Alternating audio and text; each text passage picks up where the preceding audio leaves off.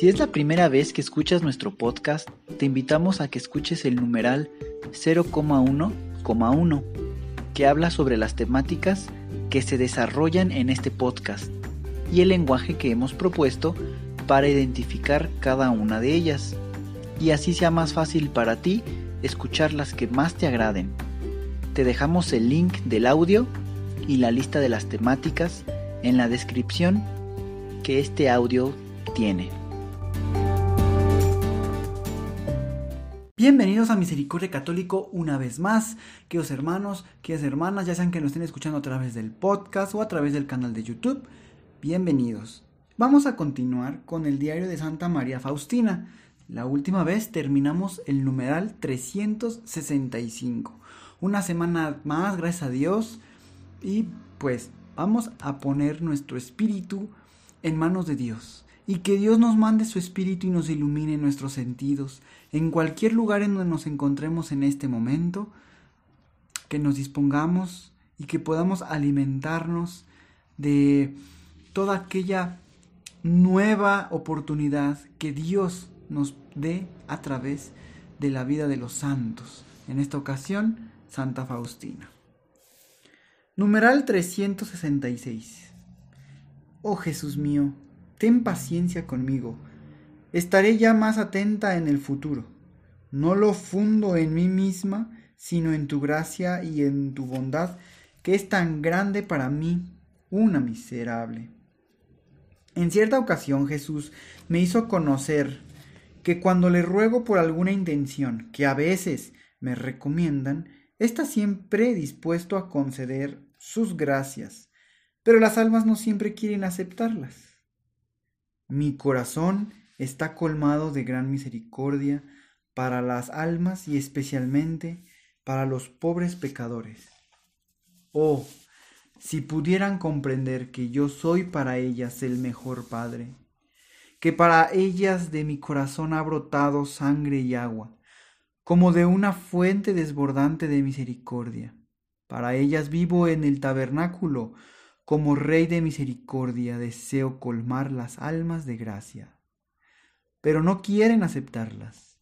Por lo menos tú, ven a mí lo más a menudo posible y toma estas gracias que ellas no quieren aceptar, y con esto consolarás mi corazón. Oh, qué grande es la indiferencia de las almas por tanta bondad, por tantas pruebas de amor.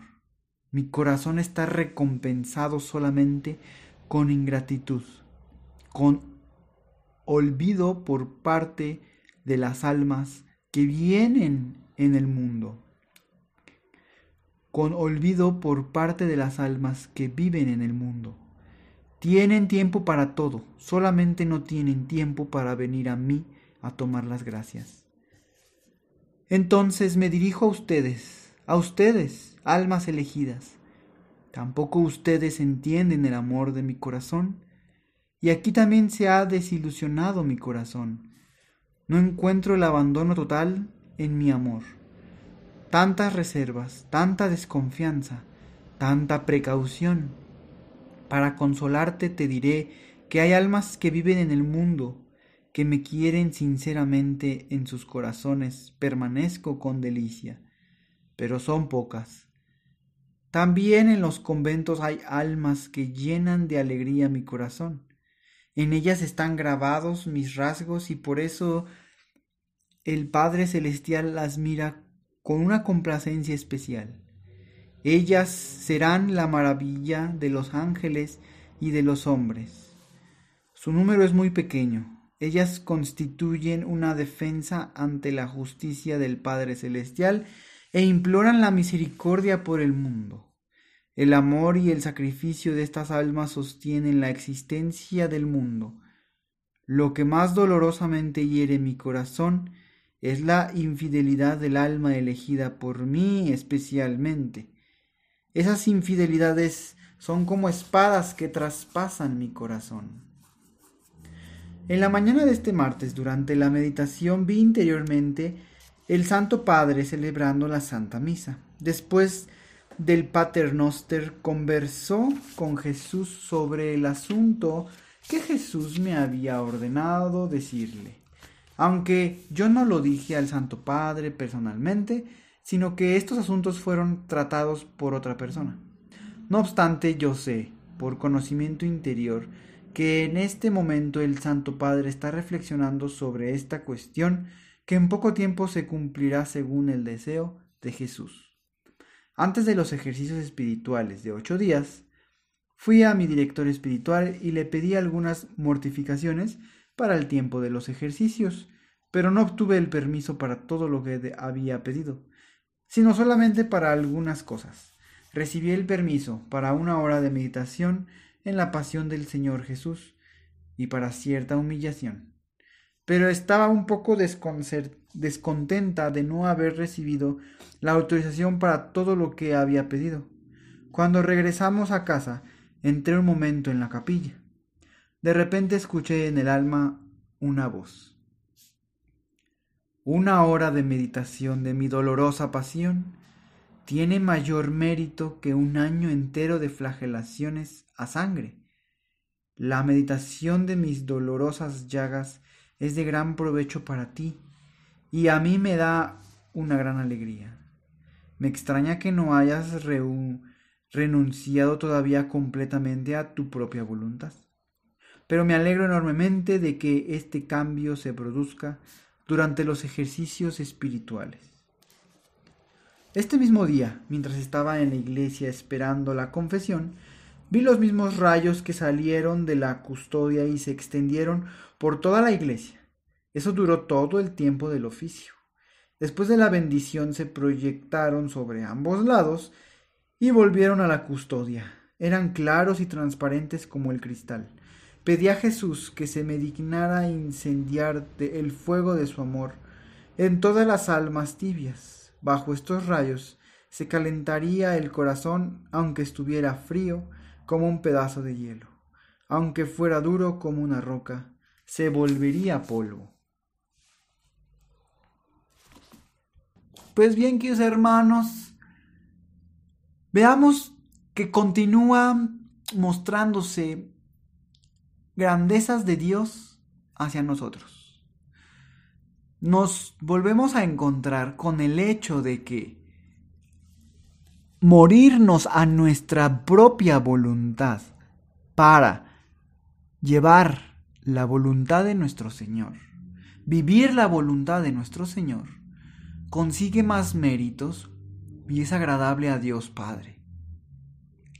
Si no mal recuerdo, la semana pasada esto mismo se repitió en diferente contexto pero mostrando siempre el Padre que vivamos conforme su voluntad.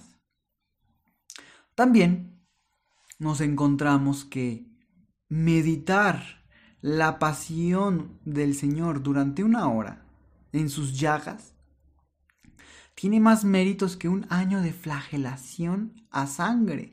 Así lo dice nuestro Señor Santa Faustina. Santa Faustina venía un poco incómoda o podríamos decir no venía contenta con el hecho de que no se le permitieran todas las flagelaciones, bueno, todas las mortificaciones que ella solicitaba. Solamente algunas de ellas. Y es cuando Dios Padre dice, hija, estoy muy contento que ahora en estos ejercicios espirituales puedas entender el hecho de vivir mi voluntad. Pues también nosotros, queridos hermanos, ¿cuántas veces nos hemos encontrado frustrados por no vivir nuestros planes como los pensamos? Vámonos a ejemplos básicos, desde la organización de un evento, una fiesta, o un plan de a lo mejor un fin de semana con la familia, o una salida. ¿Cuántas veces pasa una u otra cosa y verdaderamente vivimos frustrados? Inclusive podemos caer en el ámbito del pecado, hacia con a lo mejor otra persona que estuviera ahí cerca, diciéndole por tu culpa y mira lo que pasó, todo ese tipo de cosas, ¿verdad? Cuando está bien tener nuestros planes, Está bien despertar y decirle a nuestro Señor, Padre, pongo en tus manos todas mis intenciones. Tengo el plan de hacer esto, hacer aquello, vivir esto, estaría muy emocionado de hacerlo. Pero recuerden, queridos hermanos, al final, entregarle a nuestro Señor y decirle, Señor, pero que no se haga como yo te lo he platicado, sino como tú quieras. Y claro, nosotros vamos a continuar, el, vamos a comenzar el día con nuestro propósito de, de vivir lo que tenemos en mente, eh, que nos haya sido iluminado por Dios o que con la discernimiento nosotros podamos entender que son planes buenos, ¿verdad? Que no están, no son planes maliciosos. Entonces, bien, pero si en medio de ello de repente se ven estropeados o detenidos, ese es un momento perfecto para detenernos. Y es normal humanamente tener esa emoción de fastidio, de molestia, de enojo. Pero, con todo esto que ya hemos aprendido, podemos detenernos, hacer un lado de esas emociones humanas y dejar que entre el Espíritu Santo en nosotros. Respirar profundo, agradecer a Dios por ese momento y pedirle luz para seguir conforme su voluntad. ¿Cuántas veces hemos visto o hemos sabido que muchas, muchas personas se obstinaron tanto en realizar algo y al final terminó de una manera diferente a la, a la pensada, inclusive con alguna pérdida humana. Y muchas veces podemos decir, si no hubiera sido, si no lo hubieras hecho, si ya nos estaban dando las cosas, si ya nos hubiésemos detenido. Entonces, pidamos mejor luz a nuestro Señor para poder fluir, dejar a un lado las frustraciones humanas y llenarnos de ese reflejo, de esos rasgos de nuestro Señor. Que nuestro Señor habite en nuestros corazones y que el Señor sea lo primero, mas no que todo sea lo primero y después busquemos si es que hay algún momento para Dios. Primero nos enfocamos en Dios y después los demás. Queridos hermanos, pues como siempre, cualquier duda pueden acercarse a un sacerdote para poder esclarecer cada uno de estos temas, claramente está. Yo les dejo una interpretación personal, una interpretación que pues con la iluminación de Dios sea favorable para todos nosotros. Y como siempre, que Dios los bendiga. Hasta pronto. Bienvenidos a Misericordia en Católico. La finalidad de este podcast es compartirte la insondable misericordia de nuestro Señor Jesucristo, apoyándonos de literatura de santos como la biografía y diario de Santa Faustina. Testimonios, temas para poner en práctica día a día para el crecimiento a la devoción de la Divina Misericordia. Comenzamos. Jesús, yo confío en ti.